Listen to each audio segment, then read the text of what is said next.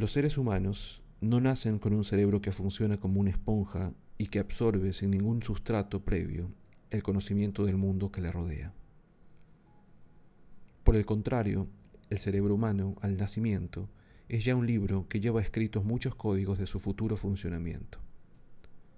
De hecho, esos códigos son como tablillas de cera múltiples y diferentes sobre las que el medio que rodea al individuo escribe sus mensajes múltiples y diferentes.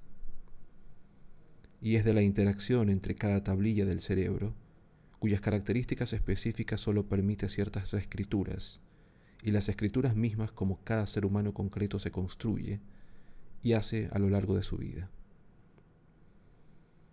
Hoy se habla de códigos o tablillas para el lenguaje, como el que Chomsky en 1965 llamó gramática universal. Pero hay muchas otras, por ejemplo las plantillas cerebrales para el reconocimiento de las caras, o para el reconocimiento de simetrías en los objetos que vemos, o plantillas para en ellas, como en un puzzle o en un rompecabezas, poner juntas las piezas de distintos colores y formas y recomponer finalmente una sensación en una percepción.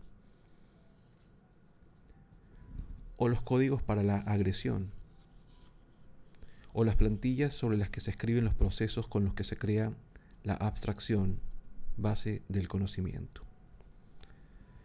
Y tantos otros. De hecho, hoy se piensa que estos códigos con los que se nace están conformados por la organización de redes neuronales y sus conexiones sinápticas muy específicas. Redes que ya existen como tales en el cerebro del recién nacido Hoy se piensa que estas redes son de tres tipos. Unas fijas y férreamente controladas por órdenes genéticas. Son las que mantienen la supervivencia del individuo y de la especie.